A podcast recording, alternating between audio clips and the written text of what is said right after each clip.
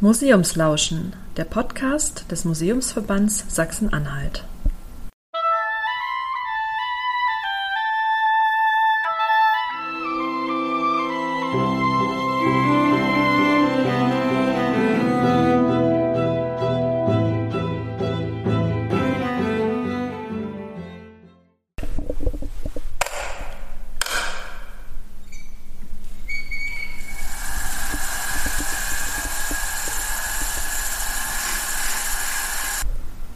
Zum Thema Hören im Museum sind wir diesmal zu Gast im Schulplanetarium Canena, wo uns das engagierte Team das Surren des Projektors vorstellt und erzählt, wieso ein kleines Planetarium bei Halle für die ganze DDR wegweisend wurde und wie Sternbilder zu Geschichten werden.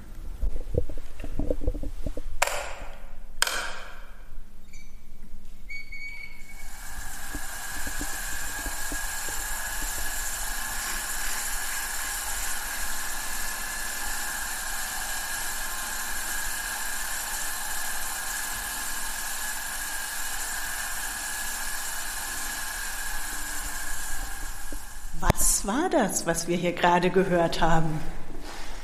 Ähm, zu Beginn unserer Vorstellung äh, schalten wir natürlich immer unseren Projektor ein. Dann machen wir typischerweise unsere Planeten an. Und dann muss natürlich irgendwann die Sonne untergehen. Und was wir gehört haben, ist das Surren unseres Motors, wenn unser Projektor den Tagesgang äh, simuliert, indem er eben die Sterne und den Himmel dreht. Und äh, das Gerät ist nun schon ein bisschen älter und deswegen macht es ein bisschen mehr Geräusche als vielleicht andernorts und das haben wir gerade sehr schön gehört. Und vielleicht hat man sogar ein bisschen rausgehört, wir haben solche Schwerkraftblenden an unserem Sternenprojektor und die klappen so ein bisschen um, wenn der Projektor sich dreht. Das hört man mal so ein bisschen quietschen und, und klappern, während sich das, äh, die Maschine bewegt. Genau, so hört es sich also an, wenn im Planetarium die Zeit vergeht. Und Sie haben es gerade schon gesagt, Planetarium. Wir sind im Schulplanetarium, im Planetarium Canena ähm, und hören hier also nicht nur den Projektor, sondern auch, dass es im Planetarium wunderbar halt. Woran liegt das? Tja, das ist so ein schöner Rundbau. Also wir haben natürlich hier versucht, äh, den Himmel nachzubilden und das ist eine Halbkugel über uns.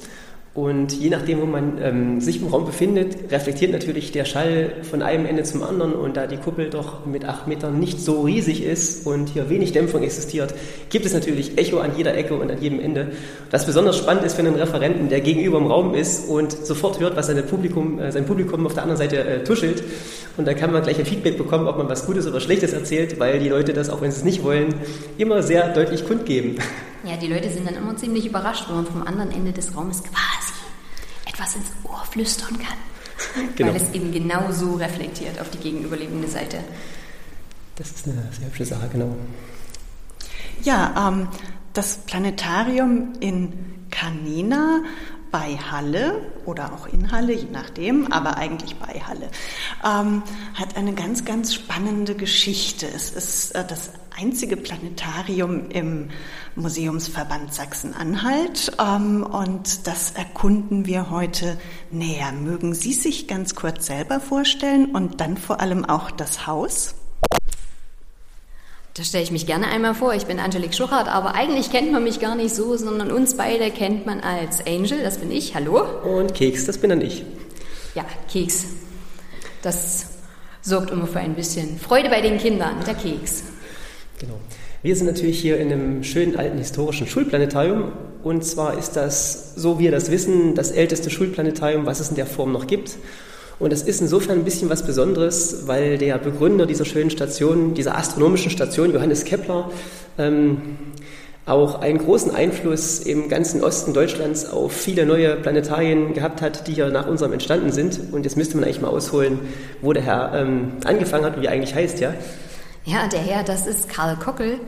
Der ist seit 1957 hier Schulleiter im Planet, nein, nicht im Planetarium. In der Schule nebenan. In der Schule nebenan gewesen, hier in Canena. Und der war schon immer Astronomie begeistert. Und 57, da müsste es ja bei einigen ein bisschen, die Erinnerung müsste ein bisschen bling machen. Da gab es einen Satelliten. Den Sputnik, genau. Den Sputnik-Satelliten. Und da war er natürlich auch ganz begeistert als Raumfahrtfan. Und da ist dann schon die Idee geboren, ich möchte mich auch für Astronomie einsetzen. Ich möchte da teilhaben, ich möchte das selbst sehen und erleben. Und so hat der Herr Kockel auf seinem Wohnhaus damals ähm, eine Dachsternwarte errichtet. Also ähm, man stellt sich vor, man macht ein Loch ins Dach, äh, baut einen großen Kasten drauf mit mal Fenstern drin und das kann man schön auf und zuklappen und stellt ein Fernrohr rein, wie man Sternwarte eben baut.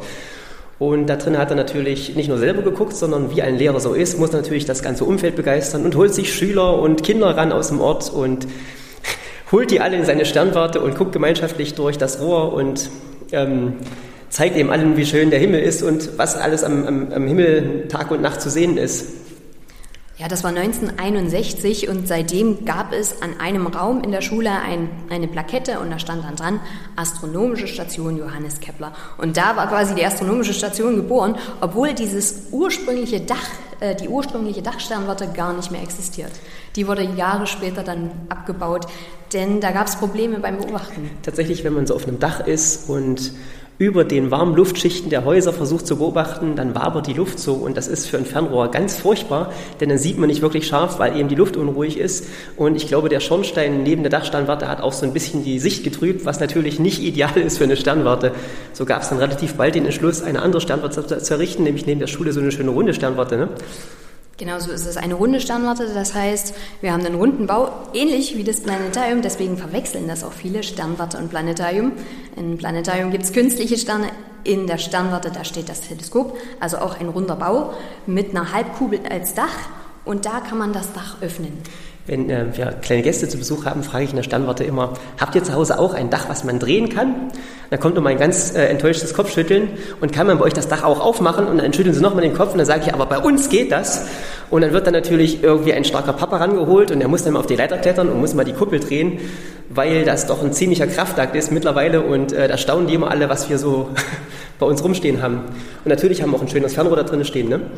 Ja, wir haben den Meniskas da drinnen stehen. Das ist quasi ein Kunstwort aus Meniscus Cassegrain. Der steht da seit Anbeginn der Einrichtung drinnen. genau, es gab natürlich zwischendurch eine kleine Pause, der ist mal ausgezogen. Ja, es ja, gab mal ein neueres Fernrohr. Und irgendwann ist natürlich das große Fernrohr woanders hingezogen und wir haben dann vor einigen Jahren die Standwarte wieder restauriert, sind also ganz stolz darauf, dass wir sie wieder benutzen können. Denn eine Zeit lang war wegen ähm, Verwitterung ein bisschen das Dach undicht geworden und das ist natürlich schlecht für ein Fernrohr, was da drin steht.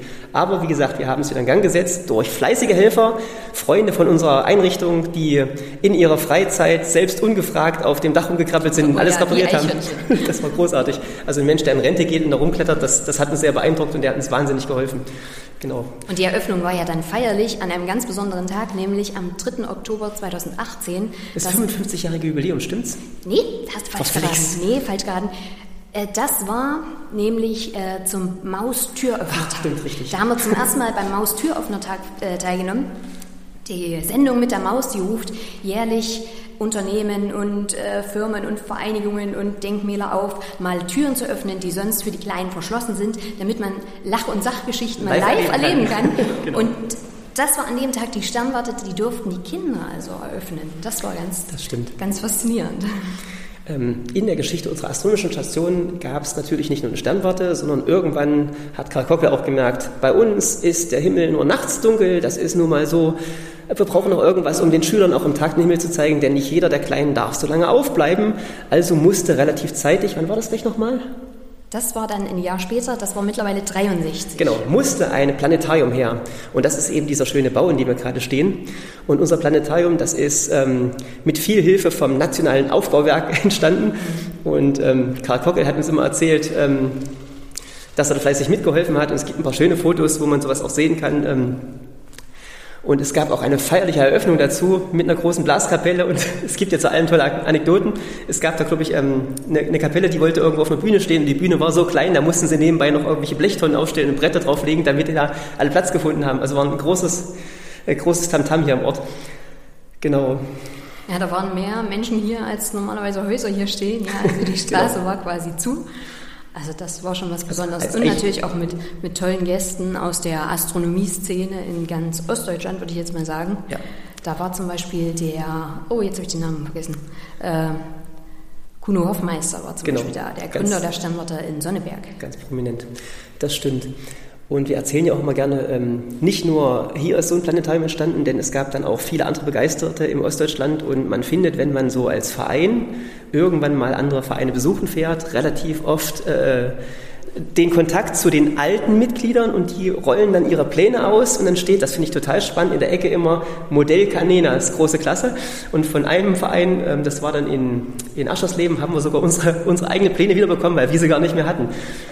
Ja, das war sehr faszinierend. Also einmal ein Planetarium gebaut, das älteste Schulplanetarium, wie wir schon gesagt haben, und andere sagen sich, da machen wir mit. Und da steht das quasi eins zu eins nochmal in der anderen Stadt. Zum Beispiel auch in Zwickau ist das so. Da ist es ein bisschen kleiner. Wir haben hier einen Kuppeldurchmesser von acht Metern und in Zwickau sind es, glaube ich, sechs Meter. Und da steht man da und denkt sich, Mensch, das Gebäude kenne ich doch, das steht doch in Halle Canena.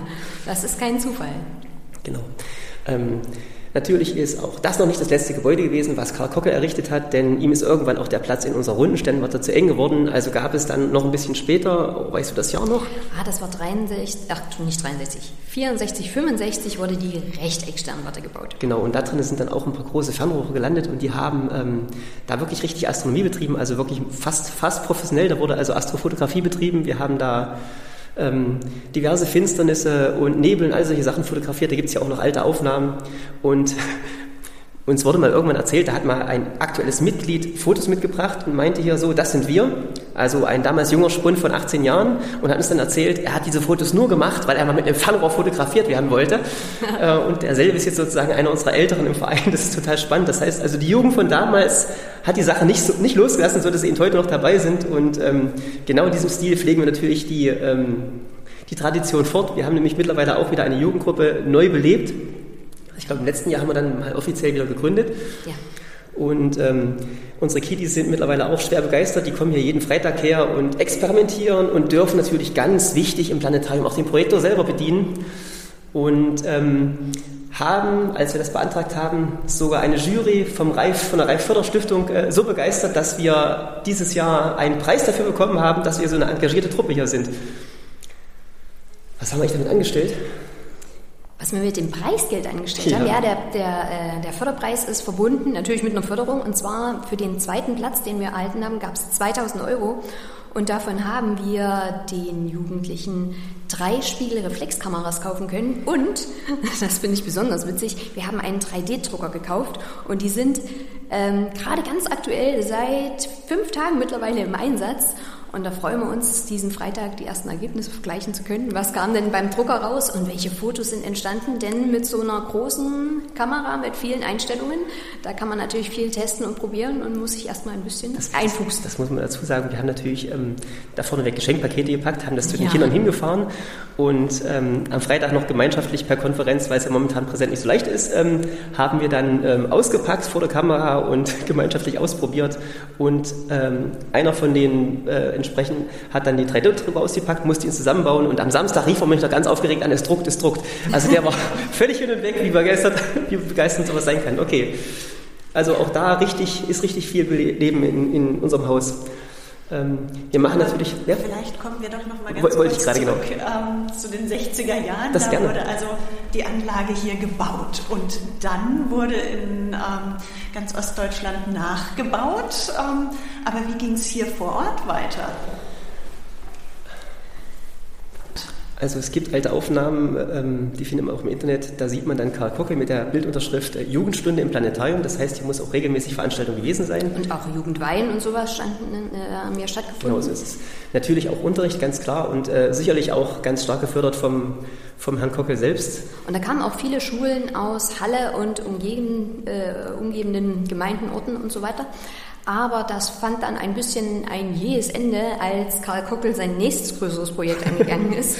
da stimmt. hat er noch ein weiteres Planetarium im Zentrum von Halle gebaut. Ja. Auf der Peisnitz, genau. Auf der Peisnitz, also nicht im Zentrum. Richtig. Und, und da ist danach auch unser Teleskop, unser großes, hingezogen. Ähm, und das stand dann eine Weile dort und dann ist er dort auch ähm, Planetariumsdirektor geworden, richtig? Genau, so ist es. Und das war, wie gesagt, 1978. Hier ging es aber natürlich weiter. Also hier stand stand die Technik nie still. Das heißt doch, stand dann ab äh, der Wende stand sie still. Da wurde das Planetarium geschlossen. Das war so ein bisschen eine finanzielle Entscheidung. Und äh, es wurde sogar noch schlimmer. Es hieß dann so Mitte 90, man möchte das Planetarium und die Sternwarten abreißen. Genau, aber natürlich gab es da Gegenwind. Auch die Jugendgruppe hier hat nämlich entschieden, die wollen ihr Planetarium behalten und haben dann sogar das Fernsehen rangeholt und mit unserem, ähm, wie heißt er denn damals, unseren Kulturdezernenten ähm, gesprochen und den überredet, dass es eben doch ein, ein Planetarium stehen bleibt. Und der Verein, der sich dafür gegründet hat, der hat dann die, ganzen, ähm, die ganze Pflege und die ganzen ähm, Kosten übernommen, so dass wir jetzt immer noch ein schönes Planetarium haben, was auch regelmäßig von uns äh, instand gesetzt werden muss. Na klar, wir müssen anstreichen und wir müssen alles in Schuss halten. Genau, das war also 98, als sich der Verein gegründet hat. Der Verein, der hat den klangvollen Namen Astronomische Station Johannes Kepler Canena e.V. Und da sind wir seit mittlerweile, ach du meine Güte, seit acht Jahren sind wir hier schon Mitglied. Die ja. Zeit vergeht, das habe ich gar nicht mitgekriegt, okay. Und genau. seitdem auch immer mit dabei und treffen uns regelmäßig im Verein. Das heißt, in der Regel Erstmal einfach jeden ersten und dritten Mittwoch im Monat 19 Uhr treffen wir uns hier zu Gesprächsrunden und schauen uns natürlich mit unserem Projektor, den wir am Anfang gehört haben, den Sternenhimmel an. Aber das ist ja nur eine von vielen, vielen, vielen, vielen Sachen, die wir mittlerweile machen, ja? Genau. Ähm, seitdem wir hier ein bisschen mitwirbeln, gibt es natürlich mhm. auch ein paar große Veranstaltungen, damit ähm, die Umgebung wieder mit, mitbekommt, dass wir da sind. So nehmen wir eben, wie vorhin schon erwähnt, am Maustüröffner-Tag teil. Wir machen regelmäßig den Astronomietag. Das heißt, da gibt es da draußen eine tolle Teleskopparade. Den gab es aber schon immer. Da müssten nicht erst wir kommen. Das stimmt, die gab es schon vor uns. Wir machen da was mit. Ja, man kann sich gar nicht vorstellen, was man alles für Teleskope aufstellen kann. Und äh, unser Vereinsvorsitzender, der ist ja auch so ein bisschen Liebhaber alter Zeisstechnik, ähm, deswegen streichelt auch regelmäßig unseren Projektor hier. Ähm, also wenn, wenn der seine Teleskope auspackt, dann lernen viele noch, was Zeiss noch so gebaut hat. Ja? Also der könnte eigentlich auch, wenn ich es mal ein bisschen flüstern darf, selbst Mitglied im Museumsverband werden. Wenn man bei ihm im Keller guckt, der hat eine, eine wirklich ein Museum an Teleskopen von Carl Zeiss, die historischen wie die neuen. Und nein, eher die historischen, aber auch genau. viel, ach, das, das kann man gar nicht beschreiben, an Uhren, an Sternkarten und ach je. Bei der Zeiss-Technik ist, natürlich haben wir hier nicht nur einen Sternprojektor, sondern wir haben auch Zusatztechnik. Also wir können ähm, an unserem Himmel eben die Sterne zeigen, die Planeten. Die muss man natürlich momentan noch von Hand einstellen. Was heißt momentan? Das bleibt natürlich so. Und ähm, wir können aber auch Sternschnuppen zeigen. Ähm, der Projektor macht ein bisschen mehr als der da oben und das nutzen wir natürlich regelmäßig im Sommer zu unserer Sternschnuppennacht. Wir haben nein, nein, nein, nein, nein. Sternschnuppenwoche. Entschuldigung, Sternschnuppenwoche. Wir haben nämlich Sternschnuppengarantie. Wenn bei uns mal schlechtes Wetter ist, kommen die Leute eben rein und sehen die Sternschnuppen an unserem Himmel. Kein Problem. Und neben unserem tollen Sternschnuppenprojektor gibt es hier ähm, noch einen ganz fantastischen Planetenprojektor. Das heißt, man kann auch aus dem Sonnensystem rausreisen, kann sich mal alles von oben angucken und kann mal beobachten, warum denn mal ein Planet vorwärts und mal rückwärts läuft und warum die sich überholen. Sachen, die vor einigen hundert Jahren noch völlig unerklärlich waren. Und natürlich haben wir noch ein ganz tolles Unikum hier stehen. Ich suche gerade, wo er steht. Ach, da oben. Der ist vor kurzem eingezogen. Wir haben nämlich einen Projektor, der ist wirklich ein, naja, ich glaube, eine Einzelanfertigung. Der zeigt nämlich die Sicht auf die Erde vom Mond aus. Das heißt also, wir können hier projizieren, wie die Erde sich bewegt, dreht und Wolken über die Erde ziehen, wenn wir vom Mond aus gucken würden. Das ist also ein ganz tolles Gerät. Ja, auch verbunden mit vielen Erkenntnissen, denn wir kennen das ja vom Mond. Wenn wir den Mond uns den Tag über anschauen, dann steht er am Himmel, irgendwann geht er auf und irgendwann geht er unter.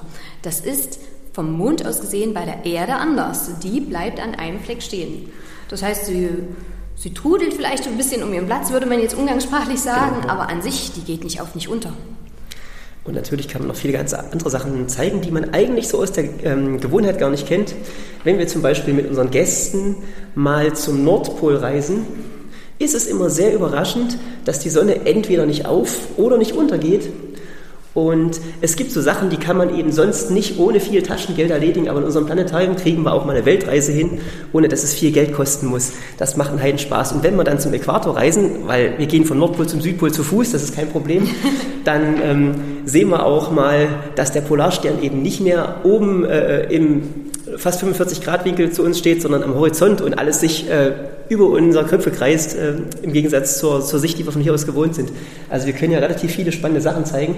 Obwohl unser gutes altes Stück, Stück unser Projektor, ähm, wirklich in die Jahre gekommen ist, ist er, das muss man wieder sagen, tolle Zeiss-Technik, die einfach nicht kaputt gehen will. Also das gute Stück ist wirklich äh, un, unzerstörbar, habe ich den Eindruck. Es will einfach nicht nicht aufgeben. Wir sind sehr stolz darauf, dass er eben im Originalzustand noch wirklich so ist, wie zum Einsetzen hier im Planetarium. Das heißt, es gibt diesen ähm, ZKP1, so wird unser Projektor genannt, Karl, äh, Karl Zeiss Kleinplanetarium, genau. Ja, nochmal, Zeiss Kleinplanetarium 1, so wird er genannt. Ähm, den gibt es an vielen, vielen Stellen, in vielen Planetarien. Zum Beispiel, das nächste ist in Merseburg tatsächlich. Aber viele haben umgerüstet. Entweder ist die Lichttechnik so ein bisschen auf LED umgestellt worden oder man hat die, das Schaltpult ein bisschen zur Seite verlagert, dass man als Referent an der Seite des Raums stehen kann, vielleicht noch mit Mikrofon und da entspannt seine Führung gestalten kann. Aber wir sind noch direkt am Gerät dran und stehen in der Mitte und da klackern die Schalter, man hat es vorhin auch gehört, wenn man sich die Planeten einschaltet oder wenn man die Ekliptik einschaltet und was es nicht alles gibt. Ja. Ich habe es ja auch vorhin schon gesagt, unsere erste Reihe wird dann typischerweise mit den kleinen Kindern besetzt, damit die Großen, wenn sie hier hinten sitzen, dann zugucken können, wie die Kleinen selber die Schalter bedienen dürfen. Also die sind immer ganz man kann sich das gar nicht vorstellen, wie die Augen strahlen. Ich meine, wir sitzen im dunklen Raum und die Augen strahlen trotzdem, ja. Und dann dürfen die selber den Mond und die Sterne anschalten und dann dürfen sie selber die Sonne auf und untergehen lassen. Also die kommen immer wieder, weil sie einfach das nochmal machen wollen. Das ist ganz großartig. Aber sie strahlen nur so lange, wie sie auf dem Weg zum Projektor sind. Denn wenn sie einmal bedienen, dann sind sie sehr konzentriert. Ja, das stimmt. ist richtig. Ja, und dann sind sie ganz begeistert und kriegen von uns natürlich, wenn sie es richtig gut gemacht haben, auch eine Urkunde, das wo stimmt. wir bescheinigen, nein, ein Zertifikat, ein wo wir bescheinigen, dass sie einen hervorragenden Umgang mit unserem ZKP1 haben. Ja, wollen Sie ihn uns nochmal einschalten, den Das machen wir doch gerne. 1.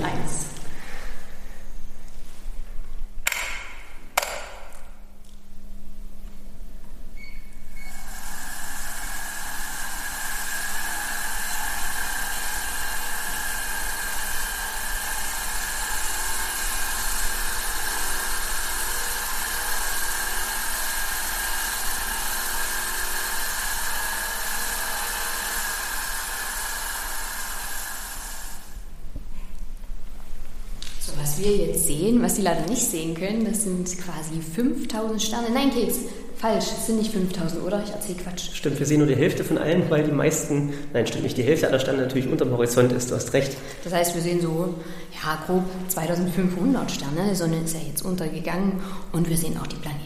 Das stimmt. Ähm, was sich immer die meisten nicht vorstellen können, ist, wie so ein Projektor gebaut wurde. Denn während heute alles mit äh, Glasfasern und LEDs und äh, Hightech funktioniert, Also auch Zeiss macht seine Projektoren. mittlerweile so, anders, ja. genau, wurde früher ähm, ähm, für jedes Feld auf dem, auf dem Sternenhimmel ein kleiner Extraprojektor in dieser Kugel eingebaut.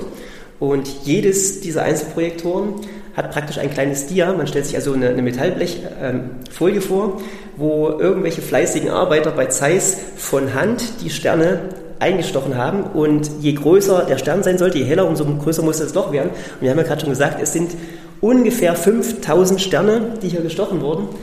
Und insofern ist natürlich auch jeder Projektor so ein bisschen ein Einzelstück, denn jede Folie ist ja von Hand entstanden. Das ist also wirklich ähm, eine sehr beeindruckende Leistung. Und wenn wir sagen 5000 Sterne, dann muss man dazu sagen, dass man an einem dunklen Nachthimmel bei guten Augen und klarer Sicht insgesamt maximal 6000 Sterne mit bloßem Auge sehen kann. Das heißt, wir bilden hier einen wirklich hervorragenden Sternenhimmel ab. Und wenn wir in der Stadt sind, ist der Sternenhimmel im Planetarium sogar besser als den, den wir draußen sehen können. Denn in Halle, wie viele wird man hier sehen? Vielleicht 400 Sterne, wenn es richtig, richtig gute Sicht ist in Genau. Halle. Ja, 5000 gegen 400 ist es natürlich. Wir müssen natürlich dann auch immer die, die typische Frage stellen, was ist denn das für eine komische Wolke da oben? Und dann darf man dann aufklären, dass wir hier natürlich auch eine Milchstraße sehen, die unser Projektor wunderbar zeigen kann. Die ist zum Glück nicht aus Einzelpunkten gemacht, das wäre wahrscheinlich nicht mehr möglich, aber die Milchstraße sieht ja trotzdem sehr schön aus und außerdem können wir sogar, ich glaube, wenn ich gut hingucke, unsere Nachbargalaxie erkennen, die ähm, mit bloßem Auge, glaube ich, das entfernteste Objekt ist, was man erkennen kann Genau, bei gutem Nachthimmel und auch in unserem Planetarium ist sie eben dargestellt. Also eine ziemlich ähm, äh, umfassende Darstellung, die das Gerät ja ähm, zeigen kann. Aber du hast jetzt äh, zwei ähm, Schalter umgelegt, du hast ein bisschen den Tagesgang aktiviert. Das ist aber natürlich nicht alles, was wir machen müssen, bevor wir hier loslegen können. Die Arbeit geht ja schon los, bevor die Gäste da sind. Denn wir müssen jeden Tag, den wir hier zeigen wollen, vorher einstellen. Denn jeden Tag stehen Planeten und die Sonne und der Mond an einer anderen Stelle am Himmel. Und das macht man natürlich auch von Hand. Ähm, leider sind Dia-Projektoren ein bisschen aus der Mode geraten, sodass ähm, die Jugend heutzutage eher nur Beamer kennt, aber im Prinzip ist jeder Projektor des Plan der Planeten auch ein kleiner Dia-Projektor, den man als Ganzes drehen kann und mit einem Clip, kleinen Kippspiegel kann man dann die Position der Planeten auf der Bahn der Sonne, der scheinbaren Bahn der Ekliptik, kann man dann ganz genau einstellen.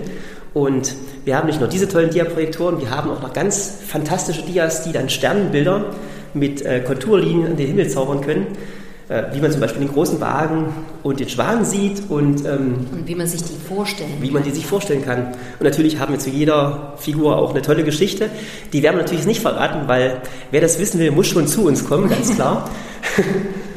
Aber wenn man die Geschichten einmal kennt, dann vergisst man auch nie mehr, wo welcher Stern im Himmel ist. Und wenn ich mich richtig erinnere, als wir das letzte Mal hier Kinder zu Gast hatten, die spontan vorbeigekommen und dann doch ins Haus gegangen sind, sind die dann hinterher raus zu ihren Eltern, die draußen auf den Fahrrädern gewartet haben. Und beim Wegradeln hörte man noch, wusstest du eigentlich, warum nur große Bär so einen langen Schwanz hat? Und da war ich dann sicher, die Kinder haben sich gemerkt, was sie erzählt haben. Ja, und damit sind ja dann auch ganz besondere Möglichkeiten hier gegeben. Wir können vor einer Veranstaltung, wenn wir das Datum erst einstellen müssen, was wir am Himmel sehen, dann können wir auch jedes x-beliebige Datum wählen. Wenn hier also ein Geburtstag gefeiert wird oder vielleicht ein Firmenjubiläum, dann können wir sagen, welches Datum hätten Sie denn gerne, ein aktuelles oder vielleicht des, äh, den Geburtstag oder den Tag der Firmengründung oder vielleicht ein besonderes Himmelsereignis, wie zum Beispiel nächstes Jahr, da machen wir auch eine große Veranstaltung.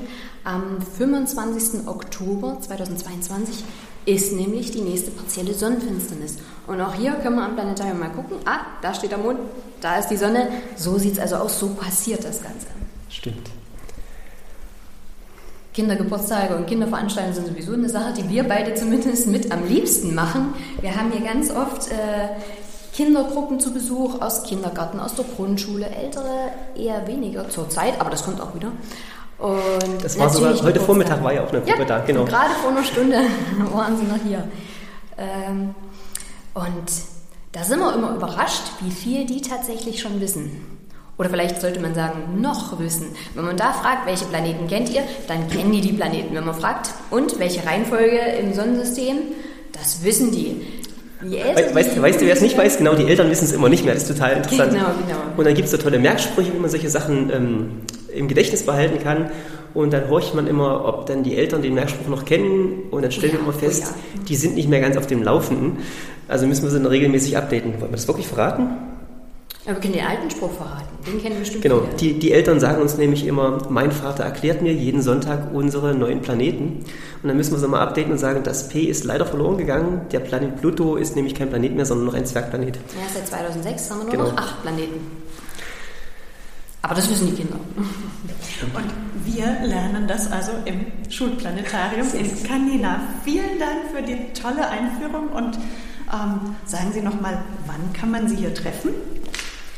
Immer auf Anfrage. Also wer möchte, der ist immer eingeladen, sich da bei uns zu melden und dann machen wir alles möglich an privaten Veranstaltungen. Und ansonsten und treffen wir uns regelmäßig jeden ersten und dritten Mittwoch um 19 Uhr hier im Planetarium.